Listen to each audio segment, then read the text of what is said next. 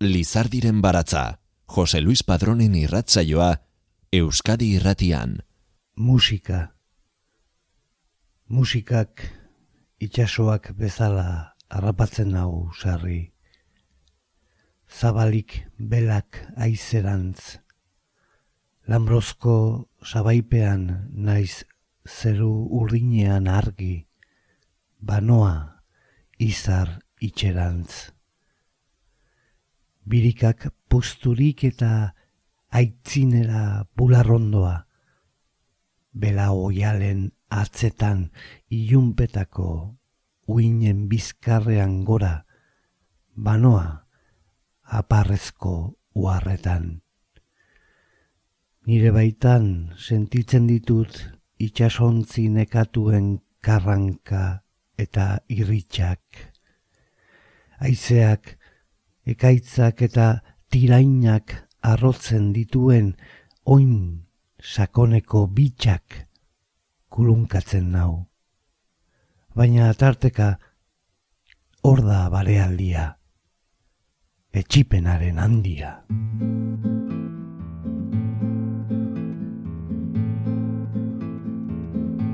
La musique souvent me prend comme une mer vers ma pâle étoile.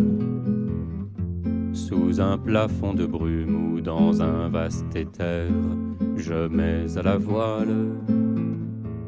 La poitrine en avant et les poumons gonflés comme de la toile. J'escalade le dos des flots amoncelés la nuit me voile. Je sens vibrer en moi toutes les passions d'un vaisseau qui souffre.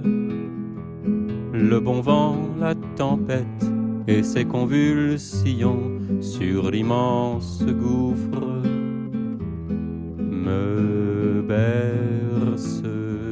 D'autres fois calme, plat, grand miroir de mon désespoir.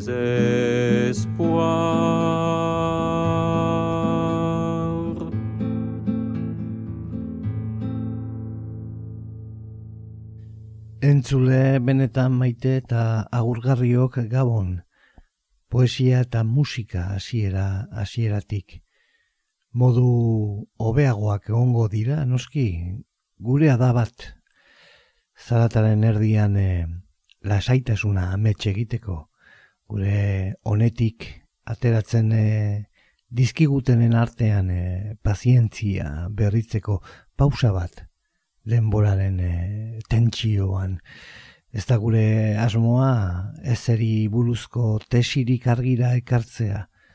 Poesiak eta musikak berarekin e, dakartzaten e, edertasunaz benetan e, gozatzea. Besterik ez ederra musika izeneko poema, bodelerren poema, patxi apalategiren itzulpenari eskerekarria.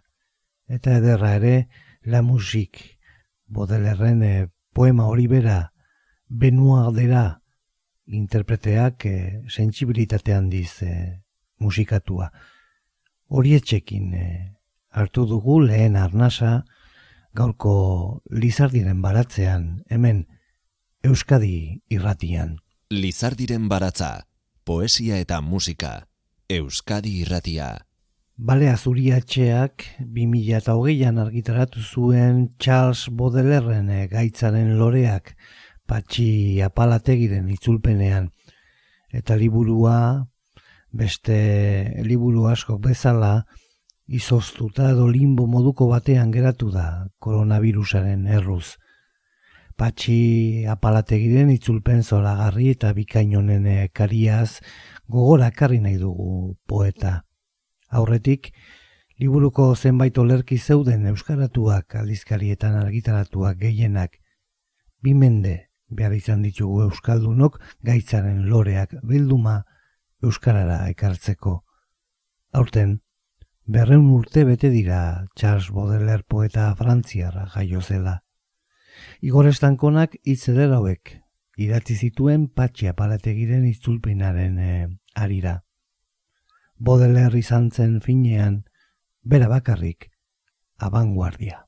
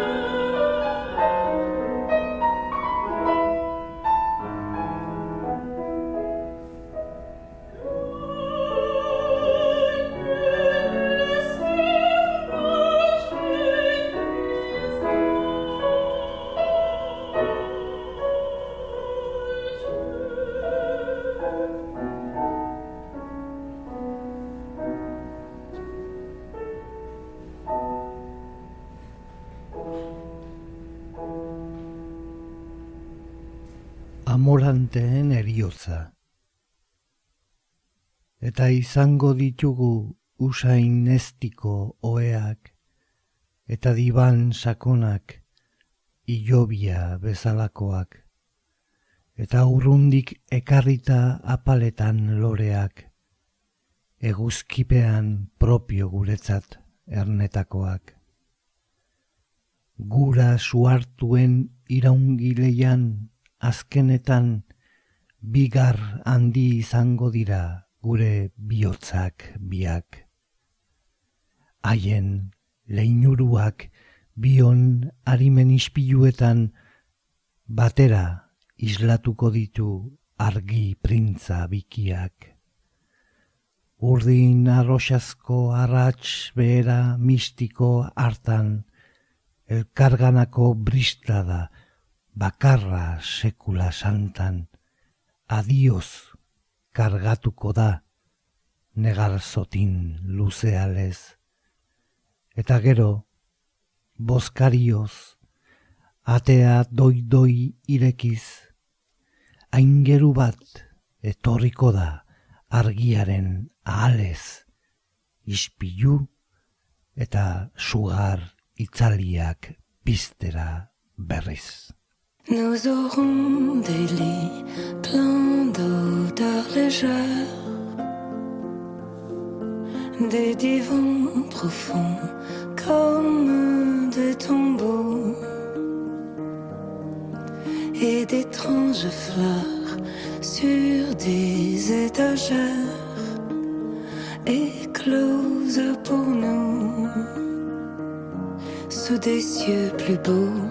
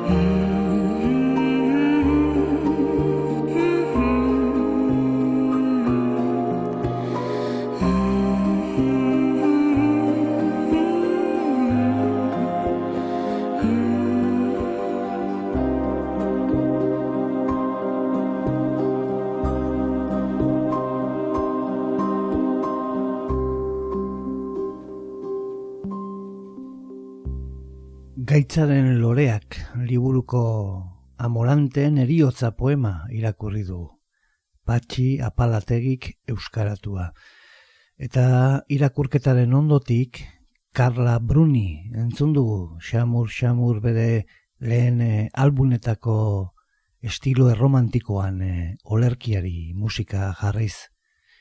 Mila sortzireun eta berrogeita mazazpiko ekainaren hogeita bostean kaleratu zen Le Flor du Mal, lehen eh, edizioan, mila eta irureunale kaleratu zituzten hiru franko bakoitza, handik eh, bi egunetara Le Figaro egunkariak berriro ekin zion poetaren eta bere lanaren aurka, lehendik zetorren eh, lehiari jarraiki, bere garaian gogor epaitu zuten Baudelaire orduko moralarekin bat egiten ez zuen e, bizimudua izateagatik ministerioak e, edizioaren e, baiketa agindu zuen baita egilea eta editoreak e, epaitzea ere.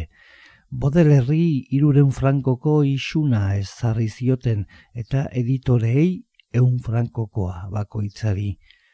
Gainera, sei poema ezabatzeko agindu zuten mila sortzireun eta irurogeita bateko otxailaren hasieran bigarren edizioa kaleratu zuten, esan dezagun bide batez edizio hori erabili duela patxi apalategik e, itzulpen lana burutzeko. Ezabatuak izan ziren e, sei poema haien ordez, hogeita amabost berri eman ziren argitara, eta materiala bestera batez e, antolatuta ekarri zuten e, editorek. Mila sortziron eta irurogeita sortzian e, poeta hil eta urte betera irugarren edizioa kaleratu zuten e, Teofil e, Gotiaren e, itzaurre batez e, orniturik. Bizitzako azken e, urte osoa Parisko klinika batean pasatu zuen bodelerrek eta berrogeita sei urterekin zendu zen. Diotenez, maleta bat gordetzen zuen poema berriekin uste denez, gaitzaren e, loreak behin betiko ediziorako, baina galdu egin zen. Mila bederatzireun eta berrogeita bederatziko maiatzaren hogeita maikako bilkulan, Parisko kasazio hauzitegiko sala kriminalak bodeler eta bere editoreak errehabilitatzeko ebazpena eman zuen, atzera begira indarrean sartuko zena. Gaitzaren loreak poesia liburua bodelerren lanik entzutetsuena da, baita kritikatuena ere, simbolismoaren eta dekadentziaren obra mugarritzat jotzen da. Balea zuri argitaletxeak Euskarara ekarri zuen 2008an lan hori patxia barategik itzulita. Udazkeneko kantua poema irakorriko dizuet Gabriele Foge emenetzigarren emendeko frantziar musikagileren pianorako eta sopranorako izen bereko piezaren eh, laguntzaz.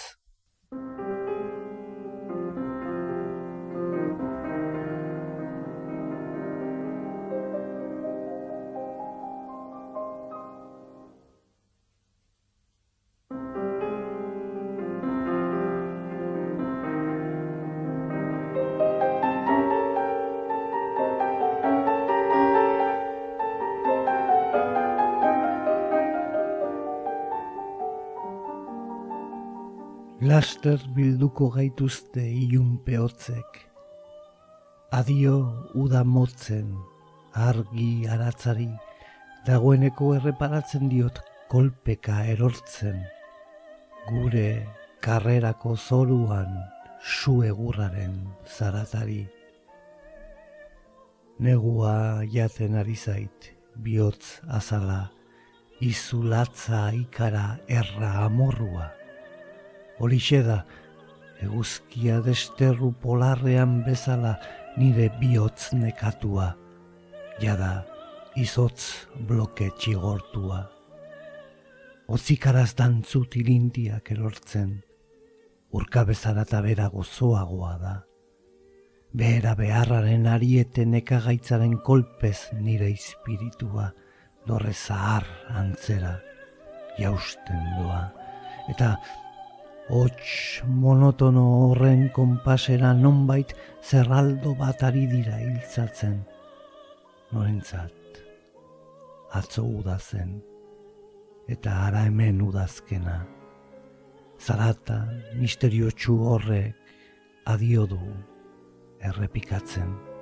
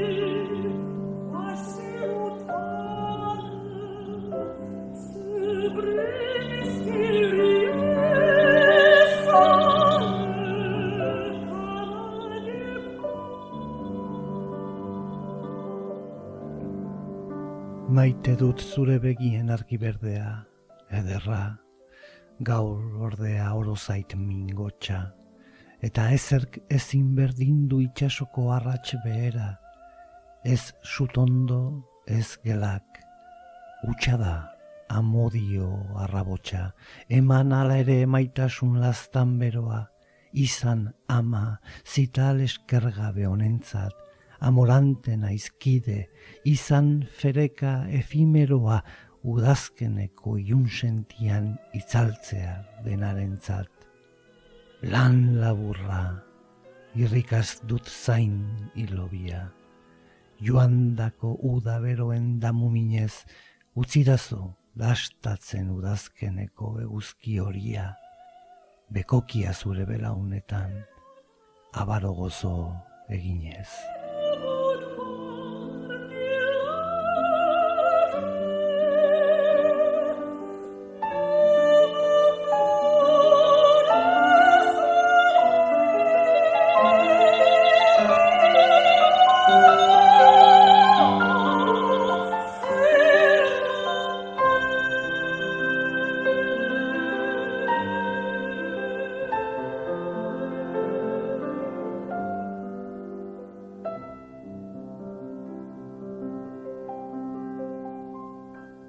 Bodelerrek eh, Teofil Gotierri eskaini zion gaitzaren loreak liburua, poeta bikainari letra frantsesetako mago perfektuari, nire txit maite eta txite agurgarri.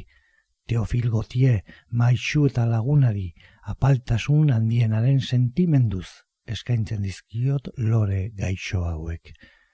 Lore gaixoak lagunaren zat, lore iunak eta ederrak bodelerreko paritzen dizkigunak, eskaintzan e, ageri diren moduan gizarte baten e, adierazle. Parentesi bat e, irekiko dut. Teofilo Gotier idazleak e, Parisetik e, Portugalera egin zuen e, bidaia bat Euskal Herrian barrena. Eta kontatzen du hemendik astigarragatik pasatu zenean bere karroza aurrera ateratzen zitzaizkiola eskekoak edo eskaleak. Eta eskaintzen zizkietela Parisko jaun handiaiei burutik behatzera ondo jantzitakoei zirietan berar fin edo elbitzetan sartzen zituzten basamarru bigozoak, hori omen zen eskekoek egiten zuten eskaintza bat. Gotierrek eh, kontatzen du bitxikeri hori anboies on Espainia, Espainiara bidaia bere liburu ederrean. Bodelerren garaia zentzu guztietan izan zen irautzaile, azaltzen du Simon de Bobarrek idatzitako besteen odola novela Euskarara karri duen Oier Alonso itzultzaileak. Idazleak, mundua jasaten ari zen itzelezko aldakuntzak asimilatu nahian zebiltzan. Denbora eta espazioaren arteko proportzioen ideia zeharo aldatu zen, garraioak eta beste asmakizun miragarriak zirela eta. Honek, errealitateari nolabaiteko kutsu kaotikoa ematen zion. Einsteinen eh, erlatibitatearen hausaindu egin bailuen, Bodeler pertsepzio berrien beaketan murgiltzen da, eta hortik hain modernoa zen bidaiaren gaia jorratu zuen. Baina ez anglosaxoiek egokiago zuten bidaia fisikoa Stevenson esaterako, baliori gabe geratu zitzaion frantsesari esotismo erromantikoa. Bodelerrek barne bidaiari ekin zion eta irudimena bihurtu zuen jarraibide. Beste bidaietarako tren asmatu zen bezala, drogen lasterbidea saldu zitzaion idazleari gogoaren bidaiari aurre egiteko.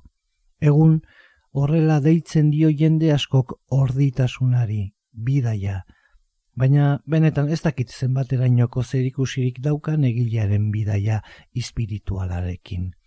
Ark irudimenaren bide hartu zuen izutu barik eta bizitza egunero asmatzeko zuen jarrera sortzailea begitantzen zait ezberdintasun nagusia. Franco Batiato kantariak eta Manlio Escalambro filosofoak bidaiertzeko gombitea bodelerren poemaren interpretazio librea egin zuten, baina kontra esana badirudi ere fidela. Poemak duene amets eta betierekotasun bidez e, nabarmentzen den espiritua islatzen e, asmatu zutelako.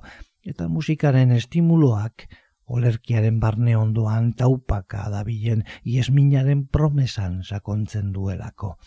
Poema irakurriko dizuet girotzen hasteko eta ondoren invito al viaggio kanta entzungo.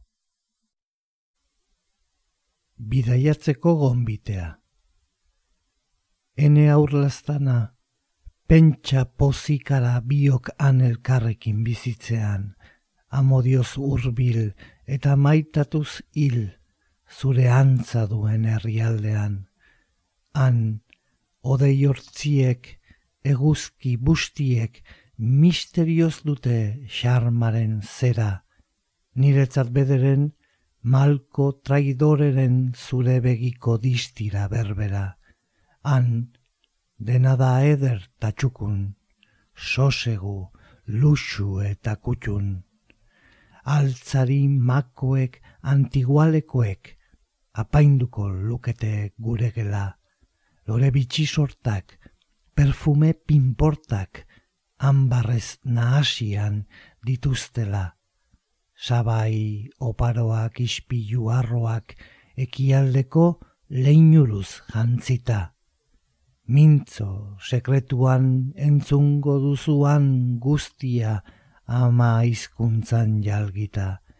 Han dena da eder tatxukun sosegu luxu eta kutxun. So hor kanaletan, txakur ametxetan, ontzi horiek nola dauden lotan. Urrunetik, jinik, dituzun nairik, utxalenak, asetzeko asmotan. Arrastiekiak argituz egiak, so, kanal, iri, dena nola doan biltzen, jazintotan, ta mundua lotan, leinuru epel horren anparoan, han, dena da eder, ta txukun, sosegu, luxu, eta kutxun.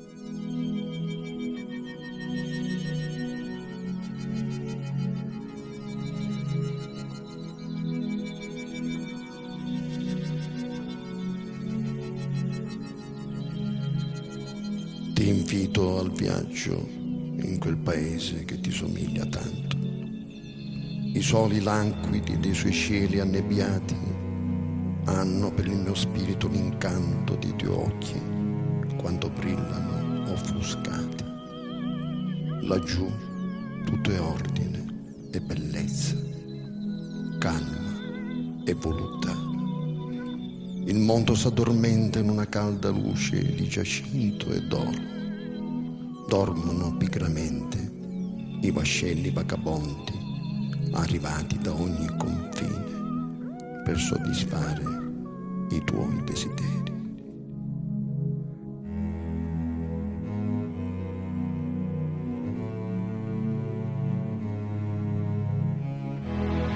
Ti invito al viaggio in quel paese che ti assomiglia tanto i soli languidi dei suoi cieli annebbiati hanno per il mio spirito l'incanto dei tuoi occhi quando brillano offuscati.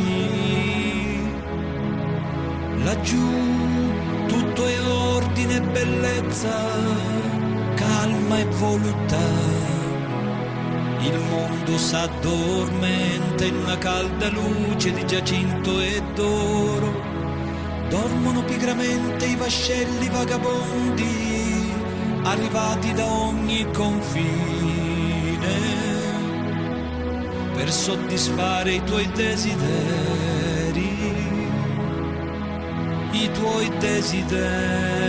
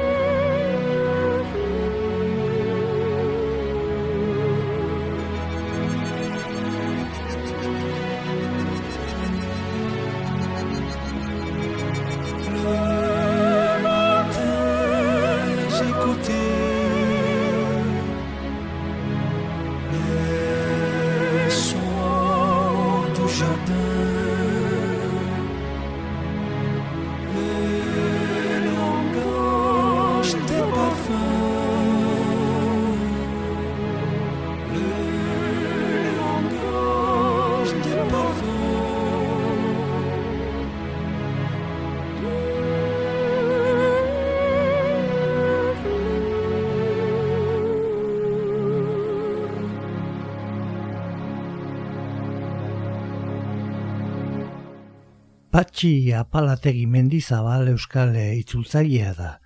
Itzultzaile harrigarria da. Xabier Mendiguren e, editorearen ustetan. Estilo estandarretik kanpoko irtenbideak bururatzen e, zaizkiona. Ezaguna da batez ere emeretzigarren mendeko Gustav e, Flauberten e, obrak tartean e, Madame Bovary novela Ergeren e, tintinen e, komikiak, Miguel Delibesen Kastilla zaharreko kontu zaharrak, edota Pio Barojaren altzateko jaunen kontu zaharra maixulanak besteak beste Euskarara ekartzeagatik. Orain, Charles Baudelairen gaitzaren loreak euskaratu du eta balea zuria etxeak argitaratu. Josu goiko etxeak azetariaren e, iritzirako patxia palategiren itzulpena monumentala da. Eta egia esan, horren atzean lan handia dago, pixkanaka, urtetan zehar, apalategi itzultzen e, joan den e, lana. Arkitaratu aurretik, Beinat Sarasola irakasleak e, eskuartean e, jaso zuen e, liburua iritzia emateko eta iritzia eman ez ezik ekarpen eta oarre garrantzitsuak ere proposatu zizkion itzultzaileari azken e, maitzaren e, mesedetarako. Bainat e, Sarasolak e, nabarmentzen du hizkuntzaren baliabide guztiak erabiltzen direla ahalik eta itzulpen egokiena egiteko. Poema liburu konplexua da gaitzaren loreak, luzea izateaz gain, terminologikoki mundu berri bat ere kartzen du poesiara neurri batean. Horrek eskatzen du hizkuntzaren lanketa handia, eta hori nabaritzen da dagoela alde guztietatik, bai leksikoan, bai neurrietan, errimetan, egia esan sekulako lana. Guztiz eh, bat gatoz e, patxi apalategik egindako itzulpenaren alde dabiltzanen e, iritziekin. Patxi apalategi gonbidatua izan zen Euskal Telebistako artefaktua saioan gaitzaren loreak liburuaz e, hitz egiteko.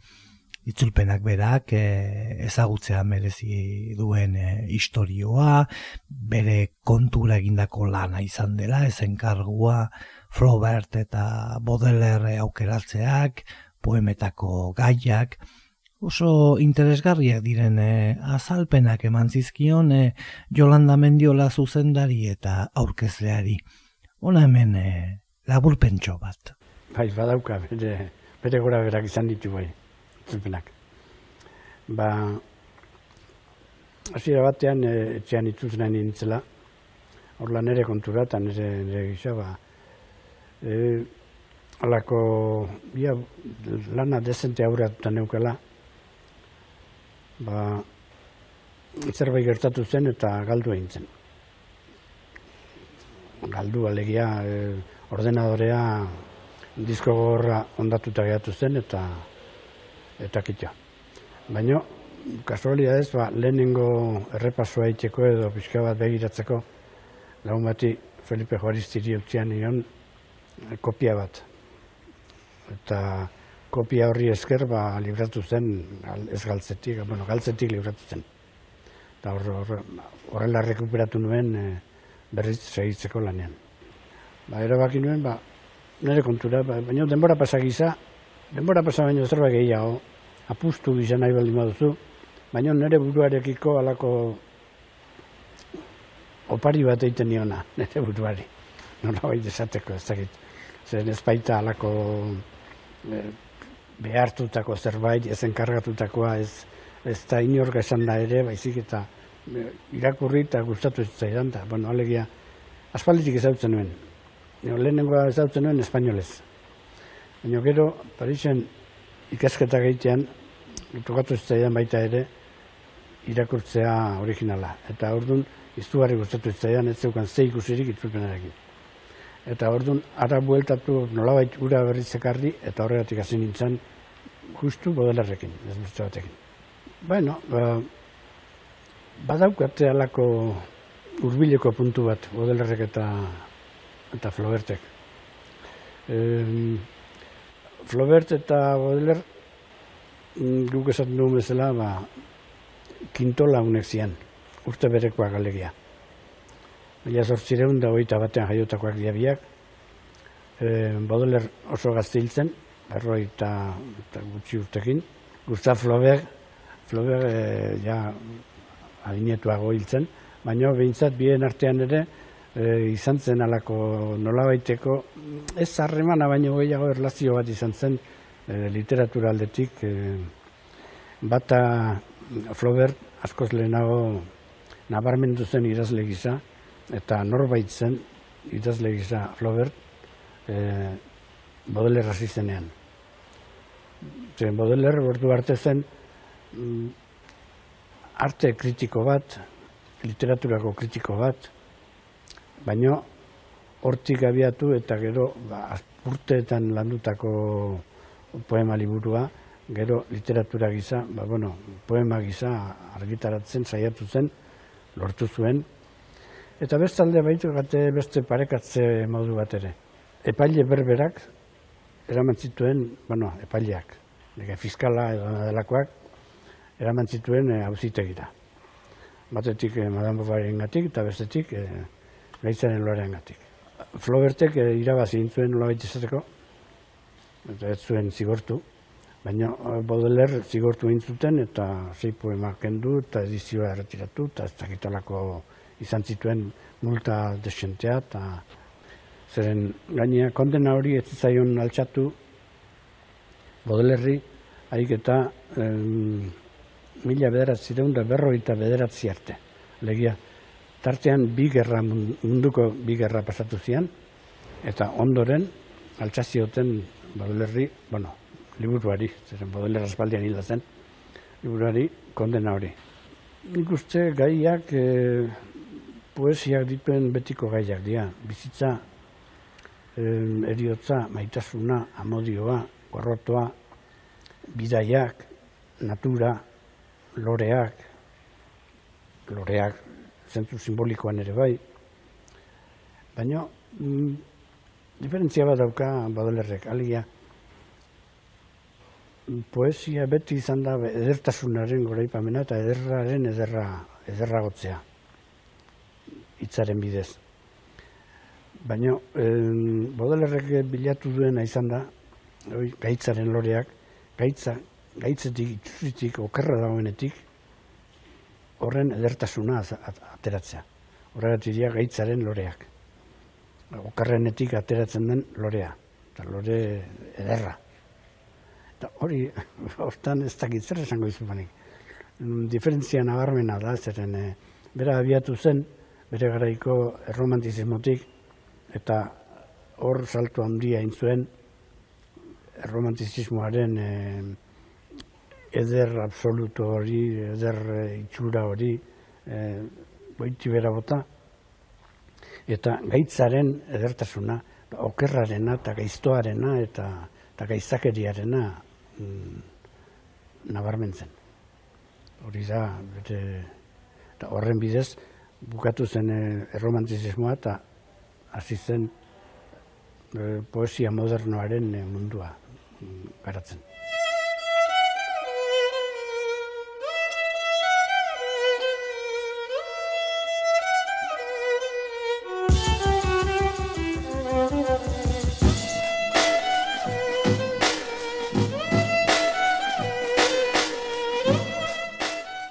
Navarra. Hemen da arratx xarmanta, kriminalaren laguna. Konplize bat bezala dator, oin puntatan. Iluna, istendoa geldiro gela handi baten antzera, eta hartan gizona basapiztia bihurtzen da. Gozo da arratxa, nekea bildurik besoetan, gezur gabe esan dezakeen arentzat benetan lan egin dugu gaur. Arratxak ematen dio kemen oinazea oska ari zaionari eta atxeden burua iunkatzen hasi zaion jakitunari oantzea etxita hartzen duen aituari.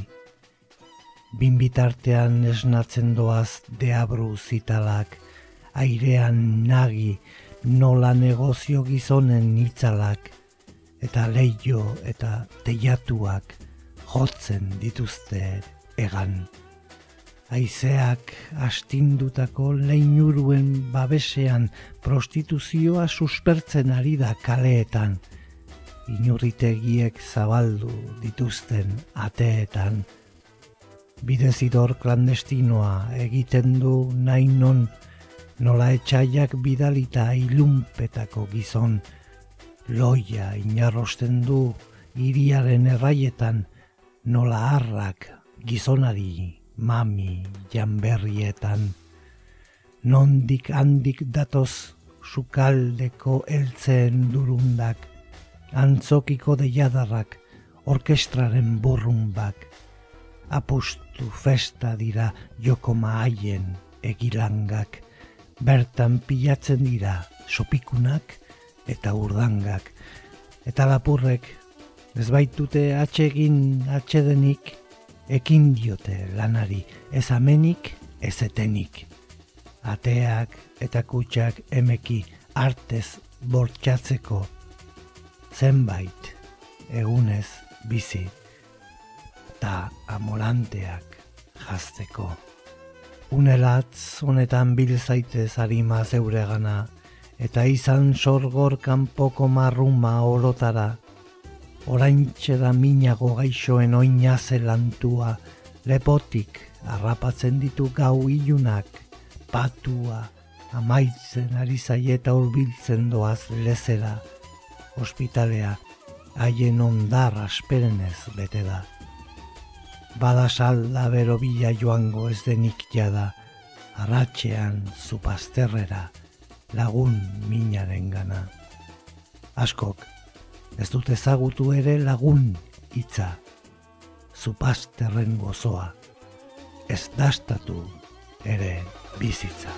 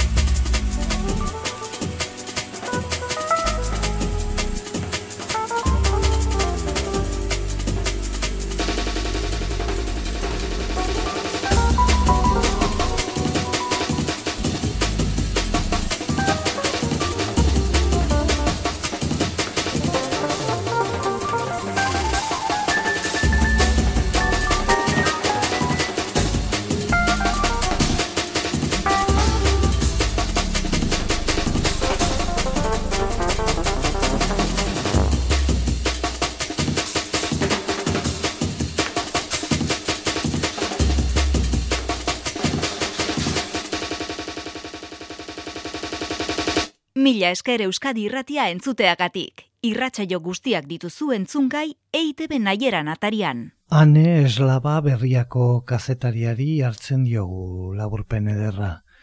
Simbolismotik surrealismora, etikatik estetikara, erromantizismotik modernitatera, dekadentziatik edertasunera.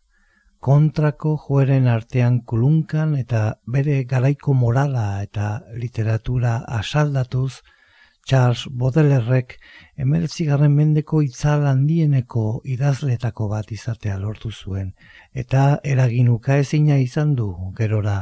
Jul Barbe durebil idazleak dekadentzie garaiko dante deitu zion, eta Paul e, Berlenek Frantziako poeta madarikatuen zerrendan sartu zuen. Aurten, berren urte dira jaiozela. Nobleziarekin lotutako inguru batean jaio zen Parisen, sei urterekin aita hil zitzaion eta arrasto sakona utzi zion horrek. Bere ama, Caroline Dufeix, jak opik militarrarekin eskondu zen eta bodelerrek inoiz etzuen onartu. Gaztaroan, bizimodu bohemioan murgiltzen eh, hasi zen eta kalea, drogak eta prostituta etxeak ezagutu zituen. Horrek, senideen aserrea eragin zuen, eta aita ordeak bidaia luze bat egitera bidali zuen mila sortziren eta berrogeita batean. Kalkutaraino, Indian, heldu behar zuen, baina laster itzuli zen Parisko bazterreko auzoetara itzuli aurretik, hasi zen arte kritika lanak idazten, eta hasieratik erakarri zuen beste kritikarien harreta. Lehen lanean, orduan zalantzak sortzen zituzten bi artistaren lanak txalotu zituen, manetena eta delakurarena. Musika kritikan ere jardun zuen eta Richard Wagnerren lana goraipatu zuen. Arte berri baten sintesitzat jo zuen. Literaturan Hoffman eta Edgar Allan Poe definitu zituen modu horretan, poeren eh, lan ugari itzuli zituen. Parisera bueltan, mila sortziren eta berroita mazazpian, gaitzaren loreak poesia liburua eman zuen. Liburuak poetaren inguruan sortutako polemikaren sua piztu zuen. Edertasunaren, sublimearen, idealaren eta zakarraren, groteskoaren, iunaren artean aritu zen, gizakiaren esperientzia gorenak eta ezkorrenak islatuz poesietan. Olerkiak moral publikoaren eta ohitura honen aurkako iraingarritzat jozituzten eta egilea epaitu egin zuten. Baina zigorraz gain, poesia modernoaren aitaren kategoriare emantzion lanak. Balea zuriak Euskarara ekarri du lan hori, patxi apalategik itzulita.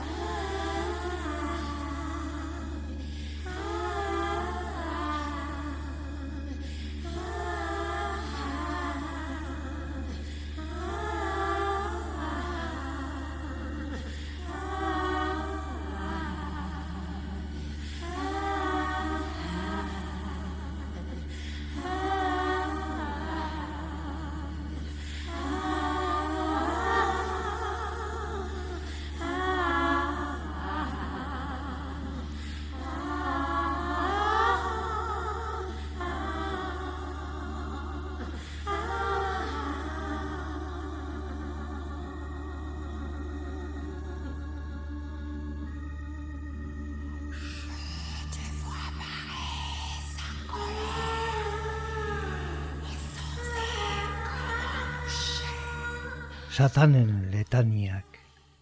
O zu, aingeruetarik jakintxuen taberrena, zoriaren traizioz jainko aintzarik gabe zarena osatan, urrikal zaitez nire miseria luzeaz.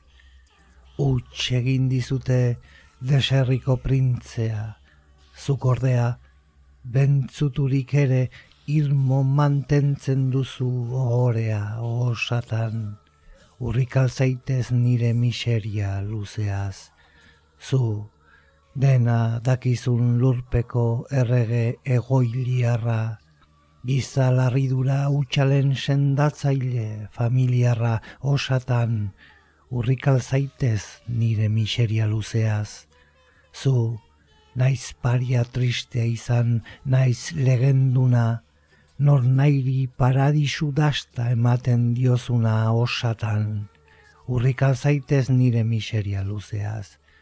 Zu, erioren gan, zure amorante zahar galanta, zu kernarazi baitu zu esperantza, txolin charmanta osatan, urrikal zaitez nire miseria luzeaz. Zu, kondenatuari demozuna, so, nare, arroa, urka begainetik madarikatzeko herri osoa, osatan, urrikal zaitez nire miseria luzeaz. Zu, ongi jakinda mundu bidibileko zein kantoitan gorde dituen bitxiak jainkoak bekaitz berekoitan, osatan, urrikal zaitez nire miseria luzeaz. Zu, metal preziatuen abia lodatzan zokoa, betidanik baituzu begizorrotzez xero joa, o oh, satan, urrikal zaitez nire miseria luzeaz, zu teiatuko ertzean loibidian doan horri eskuzabalaz erroitza eskutatzen diozun hori. Osatan, kurrikal zaitez nire miseria luzeaz, zu gau pasako mozkorren ezur zaharrak magikoki ferrak zolan jotzean malgutzen dituzuna egoki. Osatan urrikal zaitez nire miseria luzeaz, zu erkinaren samina kontxolatzeko nola ala batzen irakatsi zen iguna sufrea eta gesala. Osatan. Urrikal zaitez nire miseria luzeaz, zu kreso anker eta doilorari ere bekokia markaz jotzen diozuna, o oh, komplizitate zolia, osatan urrikal zaitez nire miseria luzeaz, zu neskaren begi bihotzetan zauriaren kultua ta trapu zaharren amodioa pizten dituzuna. Osatan, urrikal zaitez nire miseria luzeaz, atzetuen makulua ikerleen profesorea, urkatuen eta konspiratzaien konfesorea, osatan, urrikal zaitez nire miseria luzeaz, aita jainkoak, aserre beltzez mundutik erauzteko, paradisudik jaurtitako guztien aita ponteko, osatan, urrikal zaitez nire miseria luzeaz.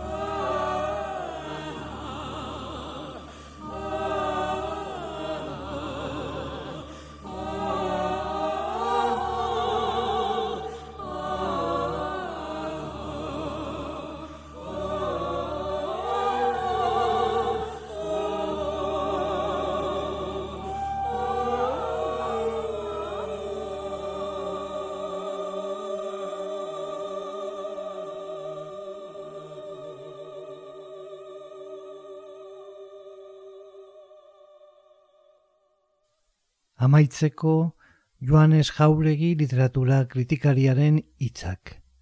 Luze segiliteke liburua hitz egiten, baina ezer nabarmentzekotan, nago gogoan hartu behar dugula zein urriak ditugun euskarara osorik itzulitako poesia liburu bere gainak antologia bildumetatik kanpo. Horretan ere bide urratzaile izango dugu gaitzaren loreak hau. Datorren eh, astera arte, jaso guztiok munduaren eh, alderdi marginale honetatik bestelako edertasun loreak. Agur. Lizardiren baratza, Euskadi irratian, Jose Luis Padrón.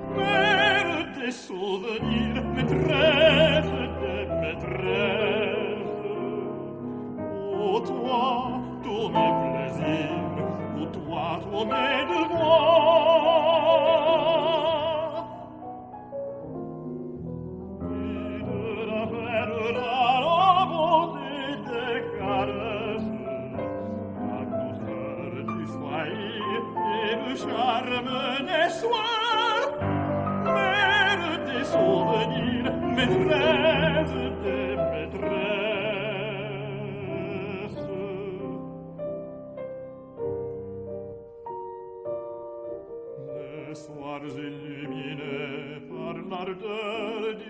verbum